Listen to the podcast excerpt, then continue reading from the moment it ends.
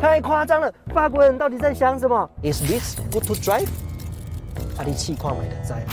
欢迎收看《全民风车吧》，大家好，我是宜晨。目前台湾呢还是持续拉三级的疫情警报，所以在这边提醒大家多洗手，少出门，避免室外十人、室内五人以上的群聚。另外，口罩一定要戴好，好不好？希望在疫情期间大家都要加油，一起度过这样严峻的疫情。好，今天一样来帮大家试驾。今天要试驾的车款是保时的三零零八。其实这个车系哦，在二零一六年的时候就推出了，距今到现在差不多五年的时间，所以经历了一次小改款。今天我们要试驾的就是小改款之后的三零零八。小改款之后的三零零八，其实是在去年的时候在全球发表，在今年的时候正式由保加联合引进来到了台湾。那么三零零八这一台车哦。它其实大有来头，在二零一六年刚推出的时候，它就获得了欧洲年度最佳风云车。那么这有什么厉害的？除了年度最佳风云车之外，再来就是这个奖项从一九六四年创立以来第一次有这样的修旅车入围。所以它在欧洲市场相当受到欢迎，目前已经卖出超过一百二十万辆以上。但是啊，讲到保时这个品牌啊，在台湾应该会被列入为比较冷门的一个选项。虽然在台湾很冷门，还是有很多它值得你一看，而且非常迷人的地方。首先，我们来看一下在台湾它的售价以及编程。那今天我们试驾的是柴油款式 Blue HDI Allure，它的售价是一百四十点九万，再上去呢还有 GT。好，首先我们来看一下车头的造型设计哦，在小改款之后呢，在车头的上方有一个三零零八，告诉你它是什么样的车型之外，下面水箱护罩也是它非常特别的地方哦。水箱护罩呢，上面用了很多的镀铬饰条，而且采用的是水平式的，向左向右延伸到保险杆上面，这样的设计手法呢，也是其他车厂目前还没有看到的。那在这边提醒大家一下，今天我们试驾的这个车型呢，它是认证车款，所以在头灯它配的是 GT 的头灯，它并不是它柴油款是应该要有的头灯哦。GT 采用的就是鱼眼。那如果今天我们是正常的试售车的话，在台湾它是采用反射式的，但是光源一样都是 LED。那讲到头灯哦，在小改款之后换上了一个非常重要的仿生式家族设计，那就是狮子的獠牙。我觉得保时在每一次的设计上面，把自己的 logo 跟设计是融合的最好的一家厂商。除了最早期看到的狮爪之外，现在还看到了獠牙。它负责的有日行灯，还有包含你的双黄灯、打方向灯的时候。这边都会亮起，这个非常的独特哦。车侧的部分，它采用了双线条的设计哦，在前叶子板跟后叶子板形成了两道凹进去的线条，让它车侧看起来玲珑有致哦。那在上面呢，上半部用了大面积的镀铬窗框，一路延伸到后面。C 柱以后采用的是深色玻璃跟尾翼下方的黑色的饰板，形成了一个很好的前低后高的一个跑格的姿态，营造出它自己的氛围。但是我觉得还是有一些值得惋惜的地方，就是上面用的镀铬饰条，下面却采用的是胶条。如果你想要镀铬饰条的话，你必须要买到 GT，它才有镀铬饰条。那么下方我觉得它的防滑材质的面积还蛮大的哦，其实缩小一点，我觉得在它的腰线看起来会再更。更缩一点会再更好看一些，这一点我觉得是个人审美观的问题啦，不知道大家怎么看。另外，它的车门采用的是全包覆式的设计，也就是说，今天如果下雨啊，被喷湿了、喷脏了，有一些泥巴沾染到你的车门上，但是你在上下车的时候，依旧可以保持一个护管的清洁哦。这样的设计也是蛮不错的。铝圈的部分，统一，不管你从最入门，还是你买到最高等级的 GT。通通造型就是这个双色切削的，车尾的部分小改款之后，尾灯做了一个很大的改变啊，原本只有三道的狮爪，在小改款之后呢，每一道的狮爪变成了三道，所以从原本的六道变成了现在十八道哦，所以在大改款之后呢，大家就算得出来，应该是变成八十一道，大改款之后的小改款应该就会来到两百多道。这一段是什么东西？像细菌一样越分越多。好，不管怎么样，在这样的仿生设计上，除了狮子的獠牙之外，后面的狮爪这样的意向也是非常成功的。狮爪这个意向在之前的车款，我记得在快十年前的时候就有出现了。那么中间用了黑色的饰板做了一个连接，那么另外下面它在左右两侧做了一个类似排气管的设计，不过实际上它排气管是做隐藏的。我们来看一下行李箱空间开启的方式呢，如果身上我有带钥匙，哦，就可以做。脚踢感应尾门的开启，在这边给大家一个购买的建议，因为除了 design 没有电动尾门之外，其他通通都是标配。所以如果你刚好在看前三个级距，也就是一点二升直列三缸的这三个级距哦，如果你不想要电动开启尾门的话，你就直接选 design，你就一百三十点九万就可以入手。但是其他配备包含的 level two，什么外观轮圈，通通都是一模一样的。所以在这个地方，一点二升的应该很好做出抉择了，对不对？好，接下来我们来看一下行李箱空间，其实蛮大的，有五百二十公升，而且在整体的质感上面表现是相当出色的。站板打开之后，上面做了两个小卡榫，可以卡扣上去，这一点小巧思非常的加分。另外，法国人叛逆的地方又来了，现在众多大厂都采用的是什么补胎剂打气机，但是它采用备胎，为什么？我是法国人啊，叛逆。但是中间它做了一个很好的整合，它做了一个小盒子，而且还有卡扣。打开之后，里面提供的是一些工具组。那另外后面还提供了十二伏特的电源以及照明灯。椅背中间有一个雪橇孔之外，椅背还支援了六四分离椅背倾倒的功能，而且后面就可以直接做倾倒，相当的方便。倾倒之后，公升数来到一千四百八十二公升，而且你会看哦，我直接倾倒之后，我不用去操作它，就相当的平整。这一点它的设计跟其他的豪华品牌来说的话，它真的是贴心很多，而且质感真的很出色。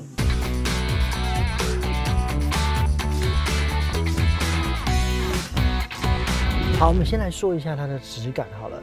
呃，这一台车它的质感我觉得很特别，但是当然也有很多我们很熟悉的部分，例如说整个中控台软质的塑料，哦，包含门板上面它也是采用软质的塑料，但是很特别的就是，各位有没有看到这个灰色的材？这个摸起来好像家里沙发的那个布，然后绷得很紧的那种感觉，哎，这个很特别哦。当大家都在采用什么？碳纤维纹路饰板啊，银色饰板啊，铝质饰板啊，拉法丝纹的饰板的时候，哎，法国人来一个给你布料的饰板，很像居家的感觉，好像又有那种 IKEA 的感受，你就会觉得，哎，好像哪里不一样。它不是什么很贵的材料，但是它放在车上的时候，的确让人耳目一新。怎么样？我就法国人。我跟你讲，法国人很特别，就在这个地方，前方这个方向盘呢。保湿的特色，它的位置会比较低，上面会有一个悬浮式的仪表板。悬浮它的意思不是飘在空中，而是它永远的视线都是在方向盘以上。这个是保湿它的特色。那么前方配了一个电子的仪表板，十二点三寸，里面显示着很多的资讯，而且动画非常的精美。我随便操控几个给你看，例如说，我现在想要显示的方式，我可以选。驾驶用户自定或精简，先来个精简好了。哇，帅吧？真的也非常精简。来看看其他模式，唰，跑出来。哦，整体来说操作起来非常的顺畅，动画过场非常的精良。旁边两侧有不同的按钮，像这一边可以开启仪表板下方的氛围的，这个也很特别。我就法国人怎么样？旁边这个按键按下去之后，旁边会显示。保养的里程或者时间、尿素等等。那另外，这个荧幕里面支援了相当多的功能。你要选择什么大的选项哦？不是从这边按，是从下面按。例如说，我要听音乐，这个代表就媒体。这边呢，就是冷气，也就是空调的设定。这边呢，导航它是没有导航的，但是你可以连接手机 MJO Auto 啊，Apple CarPlay 都是可以的。车辆的设定、电话的连接，或者是其他等等。都是从这边设定。那么再往下看，这边有一个置物空间，里面有十二伏特的电源，还有一个呃 USB Type A 的一个插孔哦。那么再往前看的话，有一个平台，它支援的有无线充电。那么再往后看，就是这一次小改款唯一改变的，之前呢有动态的这个旋钮，可以去选择你现在的驾驶模式。现在哦，整合在后面这边的按键 Drive Mode。但是前面这个置物盒是一模一样的。那么再往后看，中央扶手里面有什么呢？我们来看看。打开之后，首先有一个零钱的置物盘，我放了一罐饮料，我又放了一罐水，我其实还有放一罐水。哦，我还放了一罐茶在里面。哦，对不起，我忘了我的茶喝完了。啊，对，导演的茶我也放在里面了。啊，为了水喝不够，我怕我多带了一罐。你以为还有吗？没有了，其实快没有了，剩一罐呢。但是这一罐是超级巨无霸，太夸张了！法国人到底在想什么？这里面的空间大到我的手几乎放在里面了，而且里面冷气会吹往里面，所以水可以保持一定冰凉的温度。所以你以为你买的是一台车？没有，你买的是一个冰箱，好不好？这个是法国人真的很叛逆的地方。那么另外。我坐的这张椅子，我觉得它在整体的设计上面也非常的出色。它用了双材质去做连接，但是它其实有三种面料，一个是皮革，啊，一个是这种箭头纹路的，另外一种就是跟这个前面一样的，很像沙发的这个布料去做拼接。整体的包覆感、触感、造型都相当的独特。我跟各位说，这个就是法国人叛逆。好。那么接下来我们看一下后座空间。后座，先来看一下门板哦。基本上呢，后座很可惜的地方，一定也是很多人在意的，就是我花了一百四十几万，一百四十万，后面居然是硬质的塑料哦。但是我要告诉各位，它虽然是硬质的塑料，但是它上面的压花纹做的跟前面软质塑料是一模一样，所以基本上只要你不去用手碰它的话，你不太会发现。这个是硬质的塑料。另外，在整体的空间表现，前座我已经调整成我的标准坐姿，我身高是一百八十公分。目前膝部空间大概是一个拳头，再加四个指头左右，非常的宽裕哦。头部空间一个拳头以上。整体坐起来的感受上面非常的舒服，但是当然很可惜的就是它的椅背没有办法做角度上的调整，但是乘坐起来的角度，如果在不调整的状态之下，我认为是非常舒适的。好，角度长这个样子，给大家参考一下。中间几乎是全国领式的设计，整体来说脚部的空间获得了很好的释放，但是你会发现啊后面虽然有冷气出风口。但是为了要满足前面保湿牌冰箱，哦，它占据了很多的空间，所以冷气出风口往后推了一些些，所以这边椅垫跟冷气出风口之间的间距变得比较小，哦，这一点是很可惜的，就因为这个冰箱。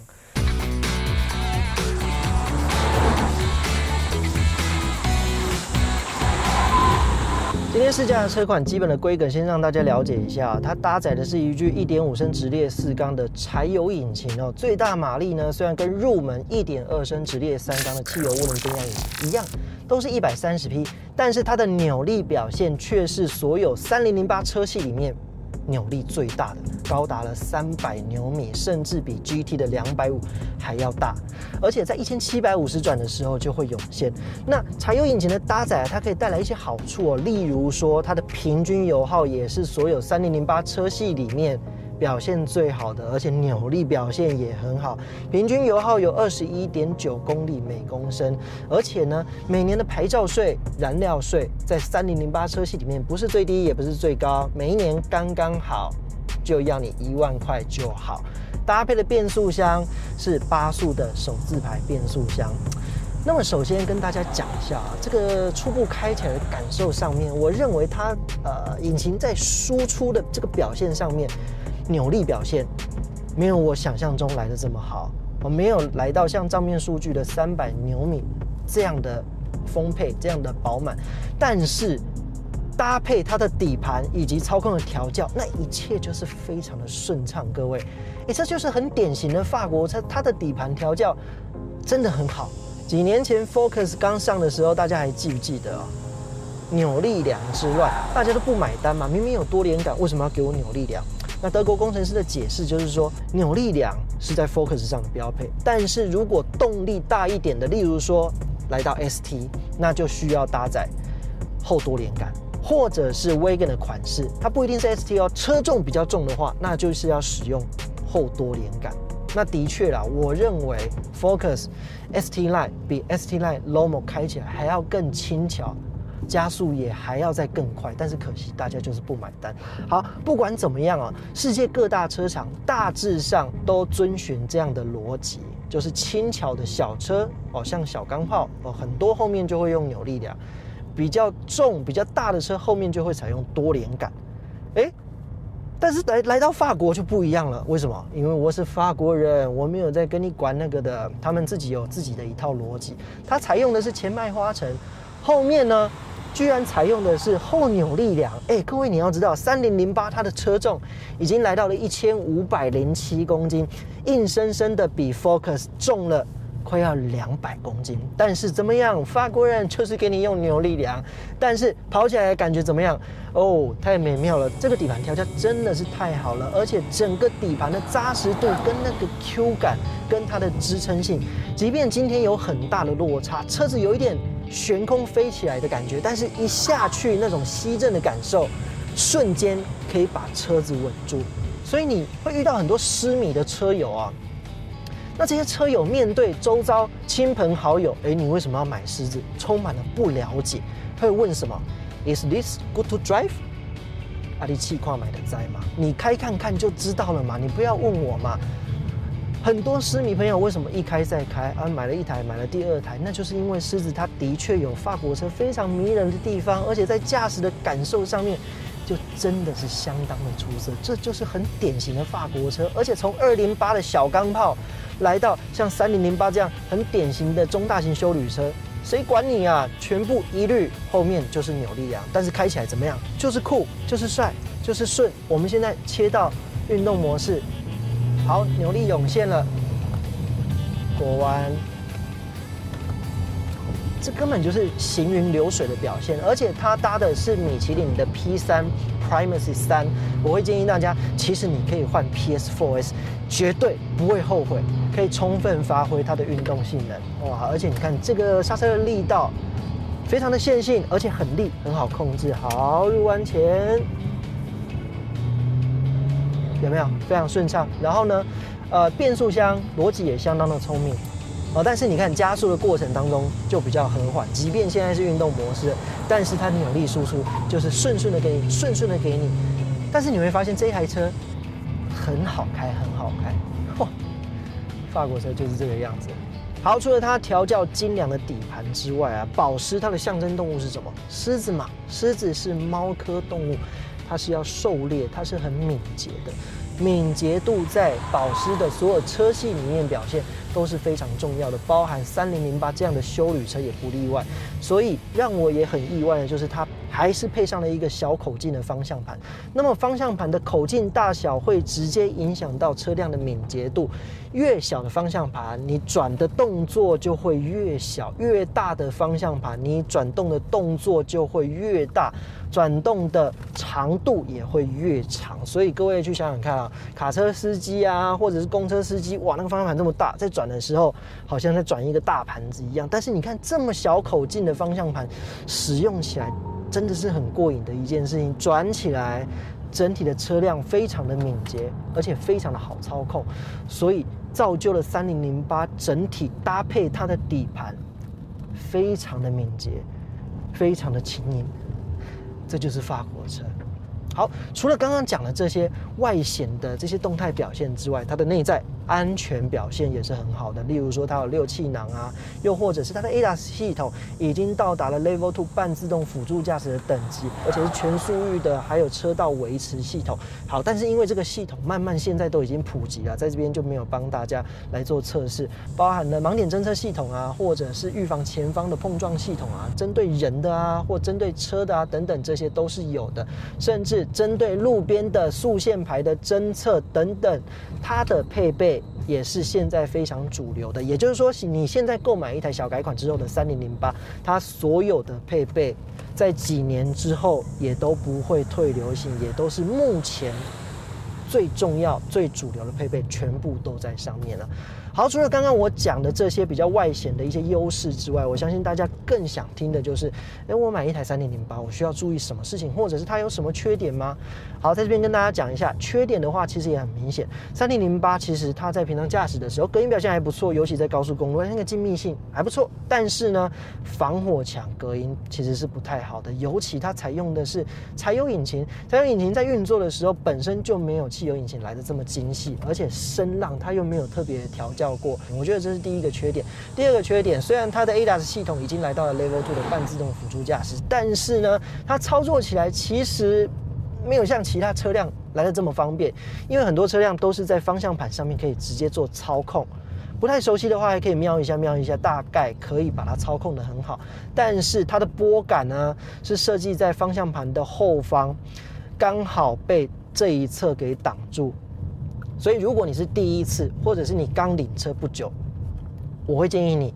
对后面的这个 Level Two 的半自动辅助驾驶拨杆多多的了解，因为在驾驶的时候你才可以盲操。你第一次驾驶到它，或者是对它不熟悉，你要使用它，几乎是很难的一件事情。我觉得这个也是设计上比较可惜的地方。这些按钮应该要往前到方向盘上面，这非常可惜的。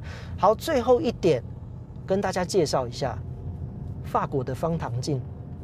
哎，我凉了，哎，我不凉了，哎，我又凉了，哎，我又不凉了，怎么样打我啊，笨蛋！哎，鬼灵精怪冷气，这个就是它平常冷气冷度是够凉的，但是在某些情况之下是什么情况？目前还找不到那个逻辑。哦，在某些情况之下，哎，它吹出来的风，冷气好像就断掉了，吹出来的风温度就开始升高，哎，过没有多久，几秒之后，哎，又恢复正常你设定的温度。哦，所以这个部分也是。就是法国是有一些逻辑上的设计，真的是让你看不太懂。好，以上这些就是我发现它比较明显的一些缺点，跟大家分享。那么最后，如果你想要购买一台狮子，你到底需要注意哪些事情呢？基本上你要了解的就是狮子，哦，这个品牌在台湾算是冷门的品牌，所以如果你只想要短期拥有的话，其实我非常的不建议。